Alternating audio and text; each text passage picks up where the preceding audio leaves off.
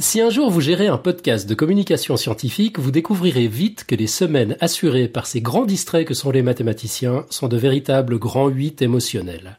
Alors à force, vous finissez par euh, apprendre à ne plus attendre la dernière minute pour vérifier s'ils n'ont pas par hasard oublié qu'ils devaient présenter un dossier. La semaine dernière, par exemple, j'ai relancé mon ami Tup. Alors, ton dossier du jeudi 6 juin. Ah, pas le temps, je déménage, je suis littéralement entre deux cartons, je te rappelle. Ok. Nouvelle tentative durant le week-end. Ah ben non, là non plus, euh, c'est ma start-up qui déménage. Ok, le lundi, vous commencez à trembler. Et maintenant? Ah ouais, ouais, attends, attends, attends, je te rappelle, je suis au téléphone avec 42, ils veulent que j'enlève de mon blog les billets qui concernent leurs épreuves jusqu'à ce qu'elles soient terminées. Et après, euh, je fais l'affiche pour notre soirée radio dessinée du 15 juin, celle que je devais faire il y a un mois. Allez, salut Ok, mardi. Non, non, ce soir je peux pas, je vais voir Villani à la mairie de Paris. Bon, écoute, on annule ton dossier de jeudi. Non, non, non, t'inquiète, je gère. Mercredi. Ah ben non, ce soir je peux pas, je finis mon nouvel avatar pour Podcast Suisse, tu verras, il déchire sa race et je vais assister au décollage d'Ariane 5, je te rappelle vers 3 heures du mat. Euh, non, j'aimerais bien dormir un peu aussi de temps en temps, alors écoute, on annule. Non, non, non, non, non, non, non, rien n'est impossible pour les super-héros, t'inquiète, je gère. Jeudi, aujourd'hui donc, conversation de pause déjeuner. Euh, je voudrais pas te sembler insistant, mon cher tube, mais ton dossier. J'y songe, j'y songe, mais là je suis en train de suivre une formation. Puis d'ailleurs j'ai un souci dans ma boîte, y a plus rien qui marche. Il faut juste que je reprogramme tout, mais t'inquiète, à 16 heures je te dis si je m'en sors ou pas. 16 heures pétantes, on annule Attends, attends, attends, attends, je suis encore un peu dans la merde là, mais t'inquiète pas, ça va le faire. Il faut juste que j'arrive à reconfigurer tout le parc informatique de ma boîte, j'y suis presque. D'ailleurs la formation est passionnante. 18h30. Bon, écoute, avoue que c'est mort là quand même. De toute façon, on n'a pas prévu d'émission jeudi prochain à cause du live du samedi suivant, alors on annule pour aujourd'hui et ça fera deux épisodes la semaine prochaine. Les auditeurs seront quand même contents. Non, non, non, non, non, non, non. J'aimerais bien avoir un week-end tranquille avec ma jolie. T'en fais pas, j'ai tout en tête, en trois heures chrono, je te prends un dossier béton. Si c'est pas un record, ça T'es sérieux? Eh, c'est pas raisonnable. Dans ces moments-là, je devrais juste dire non, c'est ridicule, on reporte. Mais je sais pas, je sens que je peux te faire confiance. Allez, 21h30, accordé, mais pas une minute de plus. À 21h30, évidemment, Nico m'annonçait sur Twitter qu'il était en train de chercher un Vélib hein, en plein Paris. Toujours est-il que là, il est 22h06, en ce 6 juin 2013, vous êtes sur Podcast Science, et ce bougre de, Nico, de a quand même tenu son pari. Il va vous présenter le théorème d'échantillonnage de Shannon.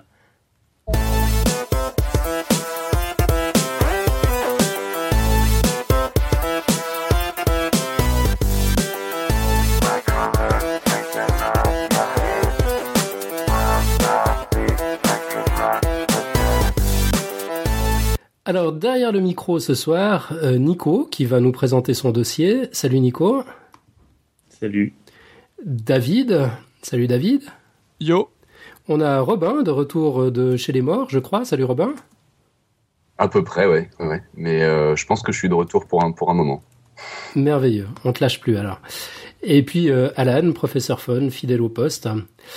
Euh, donc au sommaire de cette émission, d'abord le dossier de la soirée, préparé dans les conditions que vous savez. Il s'agit de mathématiques avec le théorème d'échantillonnage de Shannon. Si le nom vous paraît encore complètement exotique à ce stade, tout vous semblera clair d'ici la fin du dossier.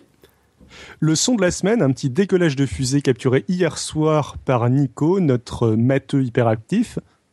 On aura deux quotes cette semaine, l'une proposée par euh, Monsieur Nose et l'autre par Nico, dans un moment où il avait rien d'autre à faire. Euh, quelques annonces en fin d'émission, notamment tous les détails pour enfin pour participer à la nouvelle soirée radio dessinée lyonnaise de Podcast Science et de Strip Science le samedi 15 juin prochain. Euh, donc voilà pour les, les, préliminaires. Du coup, on peut entrer dans le vif du sujet. Tup, est-ce que tu as réussi à nous pondre ton dossier dans, dans ce délai record Mais à l'aise. Évidemment, quelle question. Euh, oui, oui, mais enfin bon, j'ai ça c'est pour la romance, hein, parce que j'ai lu un bouquin, c'est un truc sur lequel j'ai travaillé, donc il euh, y a y a pas de mystère quoi. ouais, t'as pas l'air comme ça, mais tu bosses quand même un peu. Ouais, un peu vite fait. Merveilleux. Ok, bah écoute, on, on est on est tout prêt à tout apprendre sur le, le théorème de Shannon. Alors, il y a 470 jours, pour mes premières bafouilles dans Podcast Science, je vous présentais le plus simplement du monde l'infini. ou plutôt devrais-je dire les infinis. À cette occasion, la plupart d'entre vous ont en effet sans doute découvert qu'il y existe un sacré paquet d'infinis, tous plus grands les uns que les autres. Par exemple, nous vîmes que même avec une infinité d'épisodes de ce doux podcast, il serait bien impossible de parler de tout. Sans vouloir entrer dans l'autobiographie, mon second dossier présenta le nombre pi, ce nombre terriblement banal, bien plus en tout cas que ces chiffres qui vous paraissaient paraissent tant communs. 1, 2, 3 sont des chiffres tellement rares qu'on devrait les encadrer. Pi est très commun comme la plupart des nombres. Et comme la plupart des nombres, presque tous, dirait-on en termes mathématiques, il est incalculable. C'est justement ce que je vous présentais dans mon troisième dossier. Ce troisième dossier sur les algorithmes présentait la théorie derrière, les ordinateurs. Ce monde où le nombre d'opérations possibles est un infini dénombrable. Alors que le monde dans lequel on évolue est continu, nos armes pour le comprendre sont discrètes. Représenter le monde analogique continu avec le numérique discret, c'est comme essayer de jouer au pianola un morceau écrit pour un violon. Une idée qui n'est même pas passée dans l'esprit fou de Georges Antil. C'est justement ce pari impossible qui nous intéresse aujourd'hui. Comment peut-on, avec des outils discrets, dénombrables, représenter le monde continu? En d'autres termes, est-il possible de finalement jouer un piano avec un piano la variété des sons que nous offre un violon? Cette problématique est la clé du monde numérique qui nous envahit aujourd'hui. Sans cela, les ordinateurs, le téléphone ou tous les objets qui nous entourent n'auraient pas connu l'essor qu'ils ont actuellement. Donc on est parti sur euh, pourquoi? D'abord il y a un problème. Donc au-delà de ces quelques divagations auto-bio-schizophréno-psychographiques, le problème qui s'est posé à Shannon et à d'autres avant lui est de réussir à capter toute la variété d'un signal continu en ne prenant que quelques échantillons.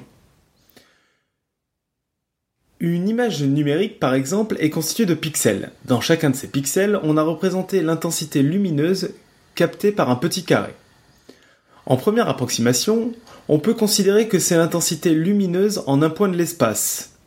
Or, le signal lumineux qui arrive sur le capteur est lui défini dans tout l'espace. En somme, votre appareil photonumérique est en train de regarder le monde à travers une râpe de gruyère et pourtant il arrive à reconstituer sans trop de problèmes le monde qui l'entoure.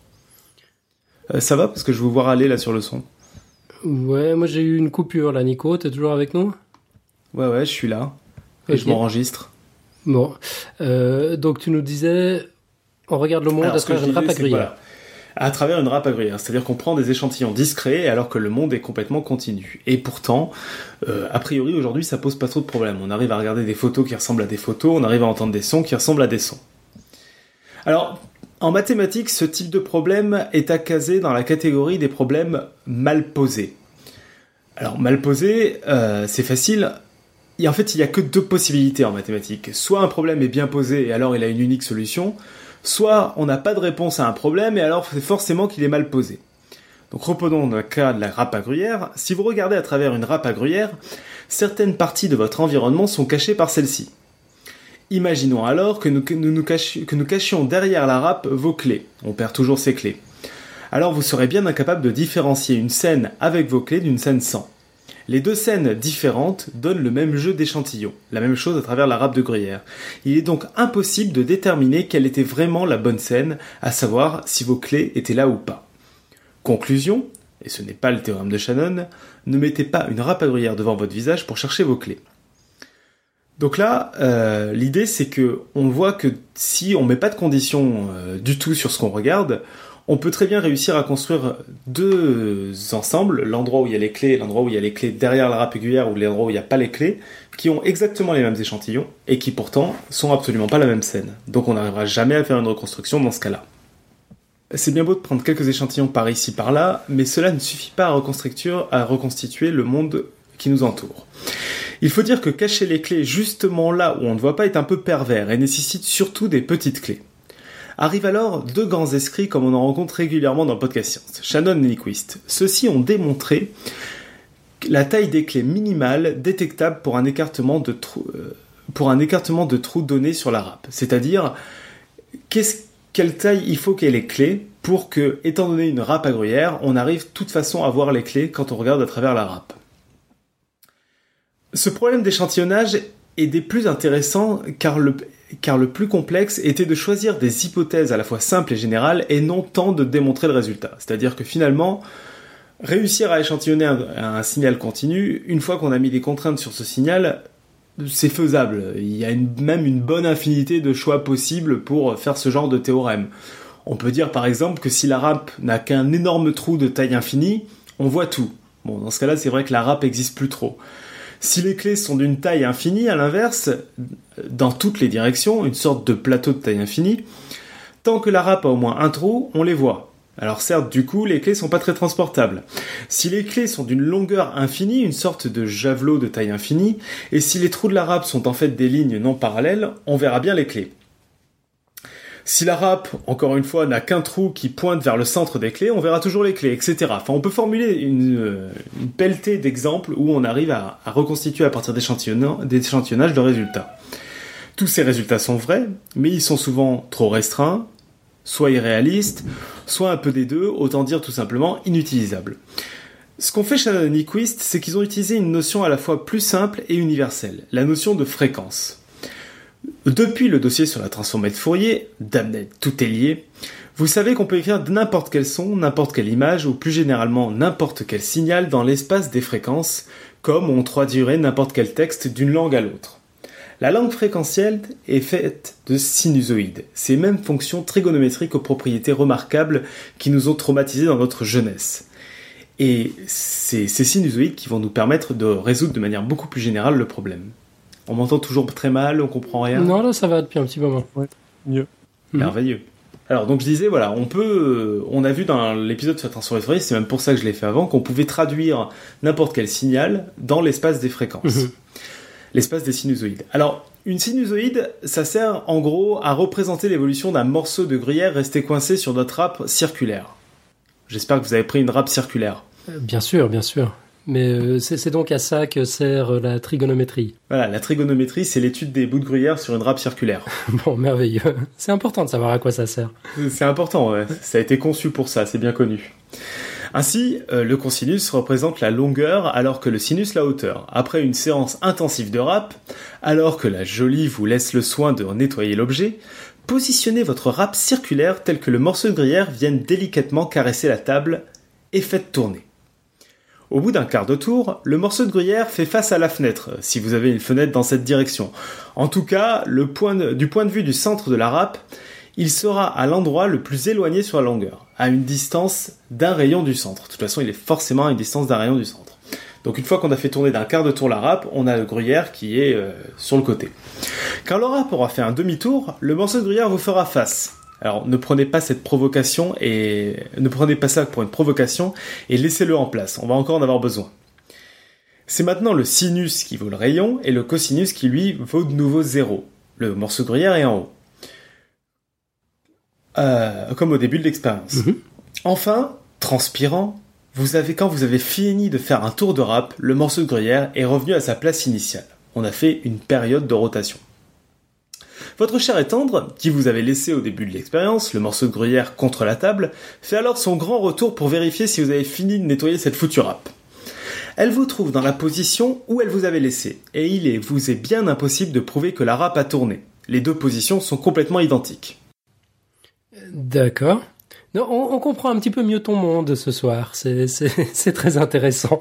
Donc euh, après qu'on ait fait tourner la râpe d'un tour complet, les- le gruyère est toujours en bas. Euh, si une personne n'est venue qu'au début et à la fin, elle est incapable de dire si ça a tourné ou pas. Mhm. D'accord? Ouais. Alors, ce que ça veut dire, c'est que ne prendre qu'un échantillon par période, comme l'a fait votre ami, ne permet absolument pas de te retrouver l'intégralité de la sinusoïde. On peut pas savoir si ça a tourné, on peut pas savoir euh, si c'est resté sur place. De même, si celle-ci avait tenté d'entrer alors que le gruyère faisait face au sommet de la râpe, elle aurait été bien normale de savoir dans quel sens avait tourné la râpe. On est d'accord aussi. On est d'accord. En fait, ce que montre Shannon Nyquist, c'est que pour un signal de période, de période T, on est obligé de prendre deux échantillons par période au moins pour réussir à reconstruire exactement le signal.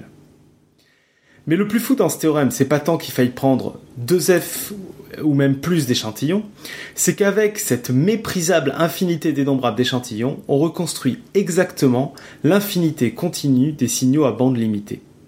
Donc, si un signal ne dépasse pas certaines fréquences, on pourra, avec un taux d'échantillonnage bien choisi, l'échantillonner sans perte. Et c'est une égalité mathématique, c'est-à-dire qu'on perd vraiment rien, c'est pas une approximation. Euh, une oreille, alors un exemple tout trouvé, c'est l'oreille humaine. Il se trouve que l'homme n'entend que les sons compris entre 20 et 20 000 Hz, donc une bande bien finie de fréquences. Ainsi, selon le théorème de Shannon-Nyquist, si on mesure l'intensité sonore 40 000 fois par seconde, on pourra reconstruire exactement, c'est-à-dire sans perdre, sans perte, le signal audible de départ.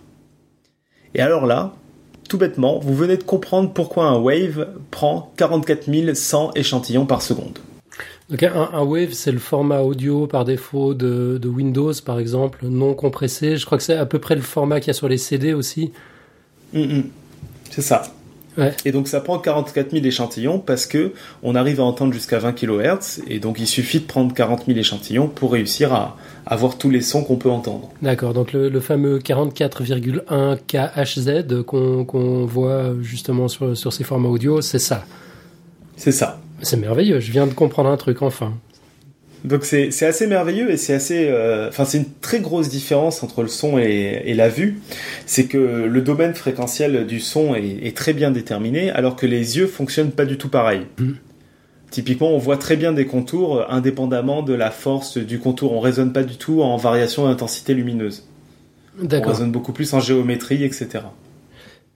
Ok, juste pour rester sur le, sur le son, euh, ce que tu es en train de dire, c'est qu'en fait, une, une courbe euh, sinusoïdale, qu'elle soit le résultat d'une synthèse numérique euh, ou que ce soit un son naturel, finalement, c'est exactement la même. Elle n'est pas dégradée. Alors, c'est exactement la même? Non, c'est pas exactement ah. ça. Ça veut dire que si on prend euh, des échantillons suffisamment, on pourra la reconstruire exactement mais le son de ces échantillons, on pourra le faire, mais euh, on s'est pas dit qu'on le fasse à partir de ces échantillons. Oui, oui, c'est d'accord. Après, on peut toujours compresser, etc. Mais ce que je veux dire, c'est que dans, sa nature même, le signal numérique n'est pas forcément dégradé par rapport au signal analogique. Tout à fait. C'est ça qui est extrêmement étonnant, en fait. Ouais, puis pour moi, c'est une révélation. Alors, j'avais... Bon, c'était pas des mathématiciens qui m'avaient expliqué ça, c'était plutôt des profs de musique. C'est ça, mais là, il faut voir que c'est un théorème mathématique, donc il a ses limitations. Déjà, il résonne sur des signaux de taille infinie, ce qui est assez rare dans le monde réel. Donc il y a des effets de bord qui peuvent arriver. Et ensuite, dans le monde réel, il y a du bruit. Donc quand tu fais un enregistrement, tu as pas exactement, exactement, tu as un petit bruit numérique qui s'ajoute. Mhm. Mais euh, ce qui est intéressant, c'est que la limitation vient pas du fait qu'on prend un certain nombre d'échantillons, elle vient plus de contraintes physiques, quoi, du fait qu'on a du bruit, du fait qu'on a un signal de taille finie, etc. Elle vient pas du fait qu'on prend que des échantillons et pas un truc continu. D'accord. C'est clair? C'est total clair.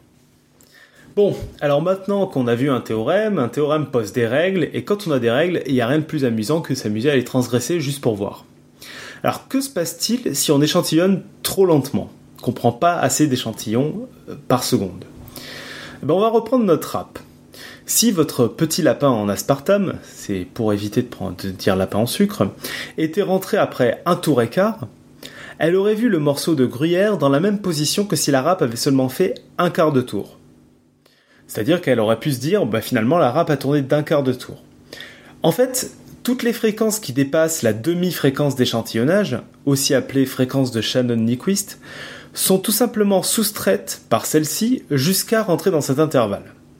C'est-à-dire que si la fréquence de rotation de la râpe est d'un tour par minute, et que, comme dans le premier exemple, vous regardez la position du morceau de gruyère aussi une fois par minute, la fréquence perçue est de 1 soixantième euh, de seconde, 1 euh, soixantième de Hertz, moins 1 soixantième de Hertz sur 2, moins 1 soixantième de Hertz sur 2, c'est-à-dire 0 Hertz. On a l'impression que la râpe ne bouge pas. C'est exactement comme les roues de voiture dans certains films quand il y a des courses poursuites. On peut avoir tendance à, on peut avoir l'impression qu'elles sont plus lentes, voire qu'elles reculent, ou alors qu'elles bougent pas.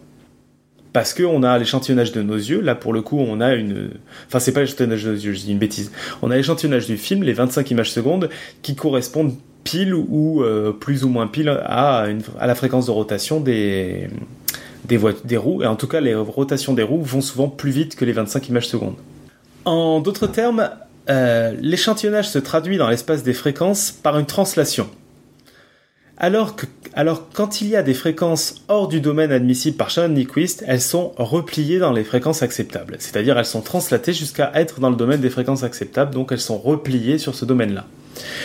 Cela provoque des effets basse fréquence indésirables. Ces effets sont très régulièrement présents dans les vidéos. Vous pouvez énormément les voir sur YouTube, par exemple. Et j'en mettrai dans le dossier quand on le publiera.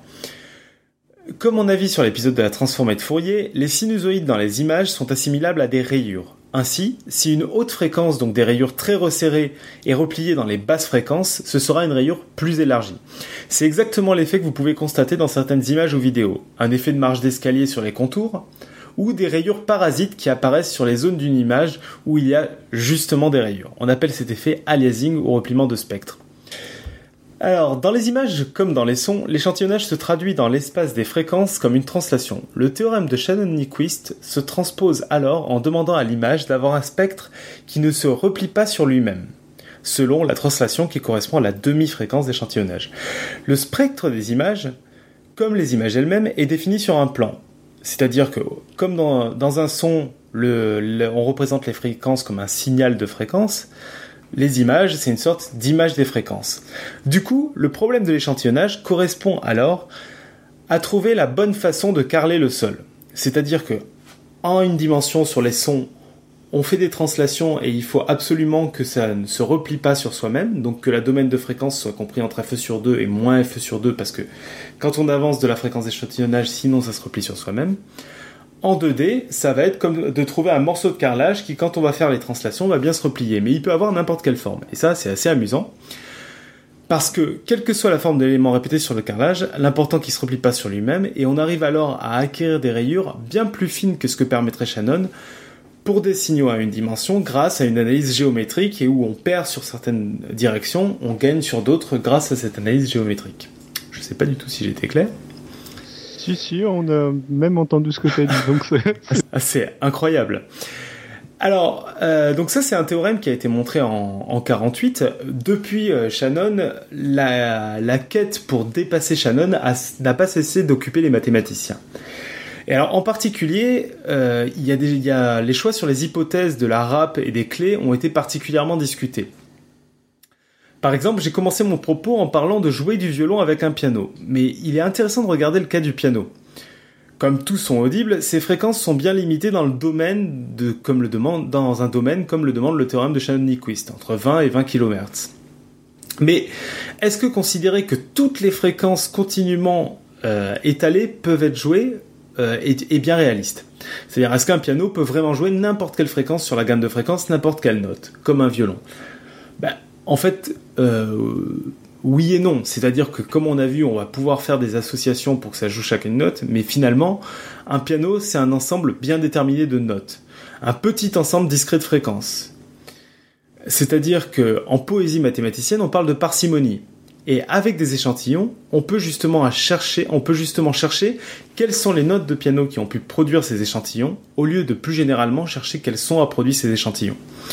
Donc là, c'est une sorte de changement de problème, c'est-à-dire au lieu de se dire j'ai un son, j'ai quelque chose de très général et je vais essayer de voir avec les échantillons si je peux reconstruire le son, on va se dire en fait c'est pas un son que j'ai, c'est un morceau de piano et on va se rendre compte qu'on aura besoin de beaucoup moins d'échantillons pour reconnaître un morceau de piano qu'il en aurait fallu pour reconnaître un son quelconque. Right? Right. Alors, euh, ce problème mieux posé, il demande donc moins d'échantillons grâce à ce qu'on appelle la redondance. Alors la redondance c'est quelque chose de très classique. Ce qui est un peu nouveau dans ces études-là, c'est qu'il a été euh, exprimé autrement. Euh, on vit en permanence avec de la redondance. Par exemple, les langues sont extrêmement redondantes. ce qui est amusant, c'est que Shannon lui-même a calculé en son temps que l'anglais était redondant à 50%. C'est-à-dire en gros que 50% de l'information dans, dans le langage anglais servait à rien. Une information redondante, c'est une information qui vient forcément avec une autre, comme pour un pléonasme. Par exemple, quand on dit monter en haut, bah, il y a à peu près la moitié des mots qui servent à rien, parce qu'il suffirait de dire monter. C'est juste. Là, on a une phrase redondante.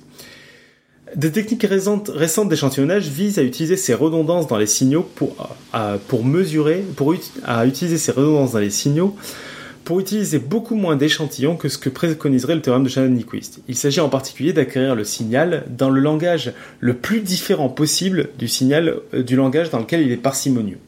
Donc il faut imaginer qu'on a deux langues. On a la langue parfaite pour le langage, c'est-à-dire en un mot j'exprime parfaitement l'idée, Et on a une langue d'acquisition qui est l'inverse. Il va me falloir une pelletée de mots pour exprimer la même idée. Et l'intérêt, c'est que dans la langue d'acquisition, il me suffira de prendre un mot pour avoir de l'information sur, euh, sur bah, tout cet ensemble de mots, vu qu'ils sont redondants, car dans l'autre langue, il me suffit d'un mot pour l'exprimer. Cette phrase est incompréhensible? Euh, Un petit peu. Bon, faut dire que j'étais parti dans un délire mental à me dire que le chinois était une langue parfaite parce que tu peux représenter des, des concepts compliqués avec un seul idéogramme, et puis que le français était probablement une langue d'acquisition. Il y a un peu de ça, c'est-à-dire que peut-être qu'en chinois, monter en haut, euh, c'est un exemple, hein, mais les pléonasmes, c'est pas forcément le meilleur exemple parce que de toute façon, on les utilise pas. Mais imaginons qu'on a une sorte de pléonasme, mais un peu plus euh, coriace, qui en chinois se représente avec un idéogramme. Il suffira d'avoir un des mots du pléonasme pour retrouver l'idéogramme chinois. Mm-hmm. Et c'est ça qui est intéressant, c'est qu'au lieu d'avoir besoin d'échantillonner tous les mots, ben là, on n'en prendra qu'un seul, et ça permettra de retrouver l'idéogramme, l'idée. D'accord. C'est un peu ça l'idée. Ok. Bref, on n'a pas fini d'entendre parler d'échantillonnage et tout ça a commencé mathématiquement avec les travaux de l'époque euh, donc de Shannon et Nyquist euh, qui ont écrit ce joli théorème d'échantillonnage euh, d'échantillonnage qui explique les 44 kHz et qui n'explique pas pourquoi on a un son pourri ce soir. D'accord. Bon ben c'est écoute bravo, chapeau pour ce que j'en ai entendu évidemment, mais au montage on entendra tout. Espérons-le. C'était quelle époque, en gros, euh, Shannon, tu saurais dire? C'est 48, le théorème. 1948 1948. D'accord. Alors après, c'est des idées qu'il y avait dans l'air, euh, bah, comme tout le temps. Hein. Euh, l'idée, c'est que Shannon a vraiment apporté un bagage mathématique dessus. Nyquist, je, je, mets toujours Nyquist parce qu'on dit théorème de Shannon Nyquist, donc je voulais qu'il ait son nom. Je sais pas exactement ce qu'il a apporté là-dedans. Shannon a apporté des a apporté pas mal les bagages mathématiques et puis a rationalisé un peu tout ça, a, écrit sous une forme simple ce résultat donc euh, qui s'est répandu, etc. Il se trouve qu'il travaillait euh, pour le téléphone Bell, donc euh, bon c'est c'est tout ça qui a fait que ça s'est répandu quoi. Ok. Et puis Nyquist c'était c'était quoi son collègue non, je crois pas en fait. J'avoue, je sais pas exactement. J'ai pas eu le temps tellement de chercher. Qui a découvert la chose de manière indépendante, non? Je crois que c'est plus ou moins indépendant, oui, et, un peu avant aussi, il me semble. Un peu avant, mais du coup pas formulé exactement de la même manière. Et je sais pas à quel point c'est du combat de chapelle, hein, à vrai dire. Euh, je pense que voilà, il... Alors, d'après Wikipédia, les travaux théoriques de Nyquist euh, sur la détermination de la bande passante nécessaire à la transmission d'informations ont posé les bases pour les recherches de Claude Shannon qui ont amené à la théorie de l'information. Oui, ben voilà, c'est ça. Donc, il a posé les, premiers éléments euh, sur euh, l'analyse fréquentielle. Mais euh, en traitement du signal, le théorème de Shannon-Nyquist est toujours cité par le biais de l'article de Shannon. Alors après, il y aurait plein de gens à citer. De toute façon, c'est toujours ces idées qui sont un peu dans l'air du temps et qui évoluent. Il y a Gabor aussi qui a fait des travaux là-dessus. Enfin, il y a beaucoup de gens qui ont travaillé à ces idées-là. Shannon est, sans doute le plus connu non seulement parce qu'il n'a pas fait que ce théorème, il a un peu inventé la notion de, la, notion de théorie de l'information et de mesure de l'information. Mm-hmm. Euh, et, il y a ce théorème d'échantillonnage. Donc il y a tout, tout un, et il est arrivé à un moment où on commençait vraiment à faire des transmissions sans fil, ça se répandait vraiment. Il y avait la guerre aussi qui demandait à avoir euh, des choses plus performantes et du coup euh, il y a un côté, c'était l'aboutissement de toute une réflexion et la bonne période à mon avis pour pour le faire quoi. Ouais, c'est probablement ça. C'est marrant d'ailleurs, dans Wikipédia, ça s'appelle le théorème d'échantillonnage de Nyquist-Shannon. Ah oui? Le, nom de Nyquist a été mis en, premier, ouais. Peut-être chronologique? Ouais, bah, parce que c'est très antérieur là, a priori, euh, Nyquist. Non, mais tout comme en fait le théorème de Shannon, enfin, il y a eu beaucoup de développement depuis en fait. Hein. Ça s'est pas arrêté à ce qu'a écrit Shannon, donc euh, bon, c'est toujours pareil. Hein. C'est des choses qui évoluent. Euh. Tout comme bien avant Shannon, il y avait des choses un peu écrites pareil. Après Shannon, il y a eu plein de choses et euh, c'est le long flot de l'histoire des sciences. Hein. Ok, écoute là, je sais même pas si tu es encore en train de parler ou pas. Ah oui. Là, je viens j'ai arrêté de parler, mais c'est pas grave. Non, je disais juste voilà que c'était, euh, on se. Je je sais, je sais pas comment on va faire pour monter cet épisode. Ça va vraiment être un cauchemar. Tu m'entends là ou pas? Euh, Maintenant, ouais. Bon, voilà, enfin, je disais rien d'autre. Je disais rien d'autre. On entendait des phrases, on ne sait pas si tu les termines. Euh, ouais. Bon, maintenant, moi, j'entends mal David aussi, donc tout va Ah, bien. bien. Alors moi, j'entends bien euh, Alan, mais j'entends pas, j'entends pas trop Nico. C'est peut-être chez moi aussi qu'il y a un souci, je, je sais pas trop. M'entends-tu? Ouais, moi, je t'entends pas. Pas super bien, mais je t'entends. Moi, je suis à 2 kilobits seconde en upload.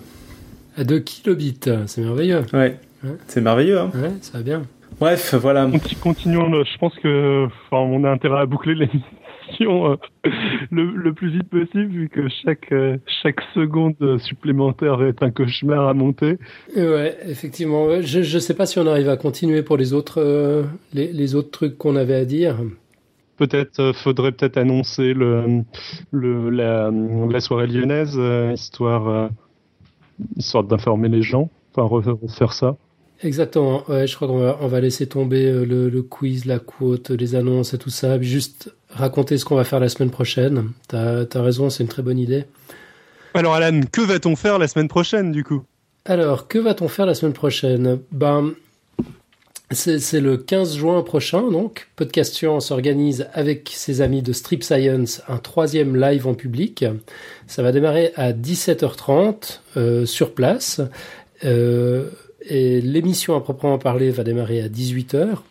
Alors, on, on nous a garanti qu'on aurait une bande passante correcte avec un internet filaire, tout ça. Donc a priori, euh, il, il devrait pas y avoir de soucis. On sera branché sur une table de mixage. Donc vraiment les, les problèmes qu'on a qu'on a d'habitude, le problème qu'on a ce soir, on devrait pas l'avoir. On sera même pas sur Skype. En principe, ce sera juste du broadcast. Donc a priori, il y a toutes les chances du monde que vous nous receviez correctement euh, le, le samedi. Alors attention, c'est pas jeudi, c'est le samedi 15 juin à 18h. La soirée s'intitule Une expérience presque parfaite. Donc on va parler de science et de cuisine avec quelques amis. On va parler des steaks de cellules souches, par exemple, de la chimie dans la cuisine, de l'alimentation dans le règne animal, de hamburgers qui ne vieillissent pas. Il y aura certainement un sujet mathématique encore, mais pour les raisons évoquées en introduction, on sait, sait toujours pas lesquelles. On, sait toujours pas lequel, pardon. Euh, donc de, de toute façon, on sait qu'on va, qu'on va bien s'amuser. Voilà, alors personnellement, je serai pas là le- la semaine prochaine, mais, mais amusez-vous bien. Et puis ça, ça va, ça a l'air, le programme a l'air très appétissant, je Ouais. pense. Bon, je pense que tu te demandes aussi de quels amis on est en train de parler, n'est-ce pas, David Oui, tout à fait. Voilà. Il s'agit euh, de nos copains du Café des Sciences, bien sûr. Donc, l'inénarrable Topo, auteur du blog Strange Stuff and Funky Things. Il y aura le remarquable Monsieur Pourquoi du blog Pourquoi le ciel est bleu. L'indispensable Vincent du blog Science dessus dessous. Et enfin, euh, Cirtin l'Arlequin et son blog euh, Cirtin. Mais c'est pas tout, parce que pour une soirée radio dessinée, il y a aussi des dessinateurs. Donc là, ce sont nos copains de Strip Science qui seront au rendez-vous, avec euh, Lucille, tout d'abord, qui va venir exprès de Gênes. Euh, on aura Monsieur Océan Électrique euh, du blog à la main. On aura Philippe Lapin qui fera le déplacement de Paris avec euh, tous ses lapins. Oui, mais je sais pas si je l'ai dit encore, mais tout ça se passe à Lyon euh, cette fois. On aura euh, Gleb aussi, qui est pas membre du collectif Strip Science, mais qui viendra aussi de Paris pour juste pour le plaisir. Et puis participeront à distance. Vous verrez leur dessin apparaître dans le cherry pick de notre page de live. Vran du blog Megatherium, qui a une bonne excuse. Il se trouve en Autriche et Marc Gonsalves, Goncalves, je ne sais pas comment ça, ça se prononce, euh, euh, tiens, il est français, ça doit se prononcer comme ça s'écrit, je pense Goncalve, euh, qui lui se trouve en Corse, donc il participera, il participera aussi à distance, on, on verra apparaître ses, ses dessins. Euh, si vous vous demandez combien ça coûte, Eh bien, c'est entrée libre comme d'habitude et sortie libre aussi. Exactement, c'est gratuit. Bon, ça se passe dans un café, euh, donc je pense qu'ils vont quand même nous demander de payer les consommations, donc prévoyez quand même le budget pour une bière. Euh, un petit mot sur euh, l'accessibilité quand même. La soirée sera accessible aux personnes sourdes et malentendantes. Oui, oui, vous avez bien entendu, une émission de radio pour les sourds, c'est possible, à condition de s'organiser un peu, de s'organiser beaucoup même. Euh, pour les animateurs radio, un prompteur géant défilera derrière les chroniqueurs et Cirtin le lira simultanément en langue des signes. Pour les animations des dessinateurs, relayées oralement par Nicotube, un interprète, une interprète, pardon, professionnelle se chargera de la traduction que vous entendiez ou pas. Louperez pas une miette. Il y a déjà une vidéo de promo de l'événement en langue des signes à l'extraordinaire adresse web www.manger-expérimenter.fr. une idée de Nico, forcément, le, le, site web. Et puis on remercie grandement certains, je crois qu'il s'est qui s'est pas mal investi sur sur la partie sur la partie langue des signes. Ah, absolument. Ça s'est fait à son initiative d'ailleurs. Euh, J'avoue que moi j'y avais même pas pensé. C'est con, mais c'est vrai qu'on. Enfin, quand on entend, on n'a pas ces réflexes-là, quoi, de se mettre à la place de quelqu'un qui n'entend pas. Et puis, il faudrait qu'on commence à les acquérir. C'est vrai que tout ce qu'on fait sur le web devrait être accessible. Euh, qu'on soit, voilà, qu'on ait des problèmes de vue ou des problèmes d'ouïe, il, serait temps qu'on arrive à, des standards. Euh, on n'y est pas, en tout cas avec euh, podcastscience.fm, je crois pas qu'on respecte encore tous les ah. standards. Ah bah, quelque part, c'est un petit peu ce que tu proposes. Enfin, pour les euh, malentendants, enfin, le, fait d'essayer, et c'est toi qui insistes tout le temps là-dessus, de, faire des dossiers écrits systématiquement, je pense, c'est quelque chose qui va un petit peu dans dans ce sens-là. Donc, je, je pense que nos éventuels pas auditeurs mais euh, lecteurs euh, malentendants, malentendants peuvent te remercier euh, grandement là-dessus. Ouais, c'est vrai, tiens, j'avais pas vu ça comme ça. Moi, je me voyais juste dans le, dans le rôle du dictateur odieux qui, qui exige les dossiers écrits. T'as as raison, tiens, ça me plaît comme image. C'est assez rare dans le domaine des podcasts d'avoir systématiquement des dossiers écrits. Mm-hmm. Et puis ça, ça a un effet de bord totalement inattendu. Il y a des gens qui apprennent le français en, en, en, nous écoutant et en lisant le, le, dossier en même temps, comme la version écrite est vachement proche de la version orale en général. Euh, c'est un peu une, euh, une expérience unique, quoi. C'est pas tellement possible de, de, la trouver ailleurs. Donc euh, ouais. Alors euh, bref, on n'a toujours pas dit où ça se passait, notre fameux événement. Donc ça se passera au Café de la Cloche. Ça se trouve 4 rue de la Charité à Lyon en France, donc dans le deuxième arrondissement. Euh, c'est dans la vieille ville, ça, ça, ça a l'air très joli. Et pour s'inscrire, bah, vous pouvez le faire sur Facebook, sur Google+, euh, via le site internet. Nous vous attendons nombreux et euh, si vous ne pouvez pas vous déplacer, rendez-vous le samedi 15 juin à 18h sur www.podcastscience.fm slash live euh, comme d'habitude et vous pouvez aussi donc trouver tous les détails sur http www.manger-expérimenter.fr Ouais, euh, tu fais bien d'insister sur les 3 W parce que je sais pas ce que c'est pour une adresse, mais sans ça fonctionne pas. Donc il faut vraiment mettre les, les, les 3 W. Manger, expérimenter, c'est un petit clin d'œil à manger, bouger. Vous comprendrez tout de suite euh, si vous voyez la fiche que vous pouvez voir d'ailleurs sur cette euh, à, cette adresse-là. Donc manger-expérimenter.fr. Vous m'entendez ou pas? Euh, Nico, ouais, on, on t'entend. Ah merveilleux. Ouais, c'est Je me suis hein. mis en filaire finalement là. Ah quelle bonne idée, tiens. Et en fait, en débit, ça change rien. Je suis en train de déprimer devant mon débit. C'est merveilleux. T'es es chez quel euh, fournisseur d'accès? Free. Free. Alors on va, on va le répéter. Donc la, performance que vous avez entendue. C'est ça. Voilà. Si on n'a pas pu faire la moitié de l'émission ce soir, c'est donc grâce à. Bah, à Free. Parfait. Donc normalement, je devrais changer d'opérateur d'ici une semaine ou deux là. Merveilleux. Ok. Euh, on fait la côte quand même ou pas? Bon, du coup, allez. Ouais. Si tu veux, ouais faisons, faisons euh, tout ça dans le, dans le désordre le, plus total. C'est pas plus mal. On commence par la tienne? Euh, Comme tu veux. De toute façon, c'est toi qui la prononce. Donc. Ah oui, c'est juste. Alors, elle est, elle est en anglais. Euh, elle dit What the mathematician calls rigorous thinking, the typical engineer calls it hair splitting. Et c'est de James Gleick, Glick, je, ne sais pas trop comment ça se prononce. Ouais, l'auteur d'un bouquin que, que je suis en train de lire euh, sur la théorie de l'information qui s'appelle, euh, je vais bien sûr pas m'en souvenir, Information, une théorie euh, et je sais plus quoi. En plus, je comprends pas bien les mots. Tu sauras mieux dire que moi. Ok, bah, mais tu vas la traduire la côte quand même, tu vas pas te dégoûter. Oui, alors la, la côte par contre ça va. La côte veut dire, euh, les mathématiciens appellent ça euh, une pensée rigoureuse, alors que l'ingénieur typique appelle ça de l'arrachement de cheveux. En gros. Ouais, couper les cheveux en quatre, on dirait en français. Couper les cheveux en quatre. Et le, le bouquin donc s'appelle Information, History, a Theory and a Fluid. Et c'est un bouquin qui, pour l'instant, est très sympa, donc écrit par, euh, par James Click, et euh, qui part des tam africains et qui va a priori jusqu'à Wikipédia. ok, bon, why not? Et puis, euh, donc, on a, on a une deuxième quote qui nous a été envoyée par Monsieur Nose. qui, qui c'est qui veut la, la présenter?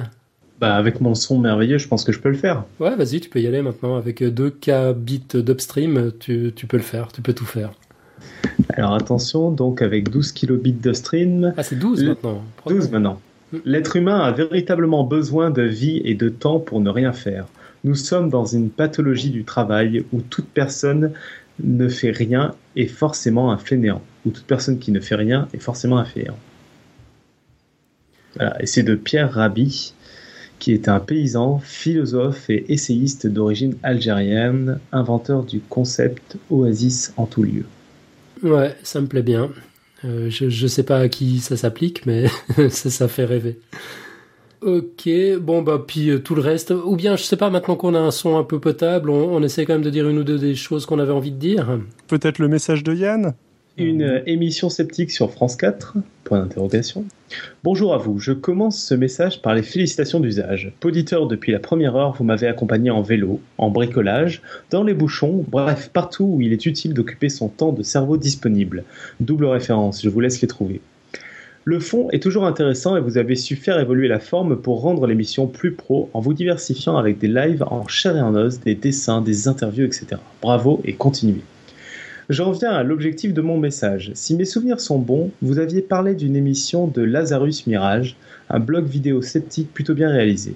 Eh bien cela pourrait devenir une émission de télé sur France 4. En effet, et je cite France 4, France 4, en collaboration avec la direction recherche et développement de France Télévisions, lance TV Lab, le premier concours de programmes de flux. Le principe est simple, c'est à vous de choisir le programme innovant, de 26 minutes que vous souhaitez retrouver à l'antenne à la rentrée prochaine sur France 4. Une occasion en or de promouvoir la science. Alors si vous le souhaitez, faites passer le mot autour de vous et à vos clics jusqu'au 4 juillet. Le lien est ci-dessous, on le mettra dans la note de l'émission. Bonne continuation à tous, à vous. Yann, un Suisse qui vit à Toulouse et qui est donc obligé de dire 70. Non Yann, tu n'es pas obligé. Par contre, 90, tu es obligé. Ah, ah, non, mais attends, faut pas, faut pas exagérer. Profites-en, t'es sur place, tu peux leur apprendre à parler. Tu as le droit de dire 90 et chocolatine. Bon, chocolatine, il peut, ça, y a pas de problème. Par contre, 70, mais arrêtons, c'est une, une, connerie de provincial qui voulait se faire bien voir à Paris, 90 euh, et 70. Je suis sûr qu'à Toulouse, historiquement, on disait, on disait 70 et 90 aussi. Ouais, on met le son de la semaine quand même, soyons fous. 10, 9, 8, 7, 6, 5, 4, 3, 2, 1, top. Allumage Vulcain.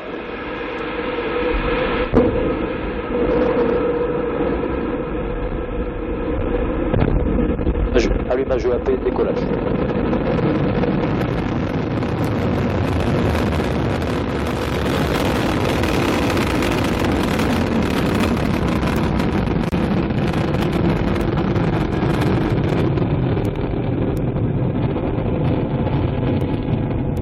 Paramètres à bord sont nominaux. C'était le décollage d'Ariane, capté hier soir par notre envoyé spécial en personne.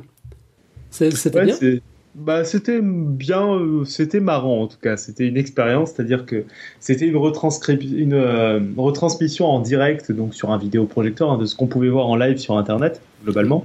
Sauf que ça se passait à la direction des lanceurs euh, à Paris. Et euh, du coup, bon, c'était juste une salle où il y avait un vidéoprojecteur. Bon, accessoirement, il y avait un, il y avait un astronaute euh, dans la salle. Il y avait, euh, euh, il y avait plein de gens du CNES, de la direction des lanceurs. Et ils nous avaient mis donc une pelletée de blogueurs scientifiques sur une table en mode nous sommes les seuls journalistes de la soirée. C'était assez drôle. Et ah ouais. voilà. D'accord. C'était, c'était assez marrant. Ouais, ouais, on était vraiment les journalistes de la soirée. On avait une table à côté en mode un peu commentateur sportif, tu sais. Je vois. Donc euh, voilà, c'était assez marrant. Euh.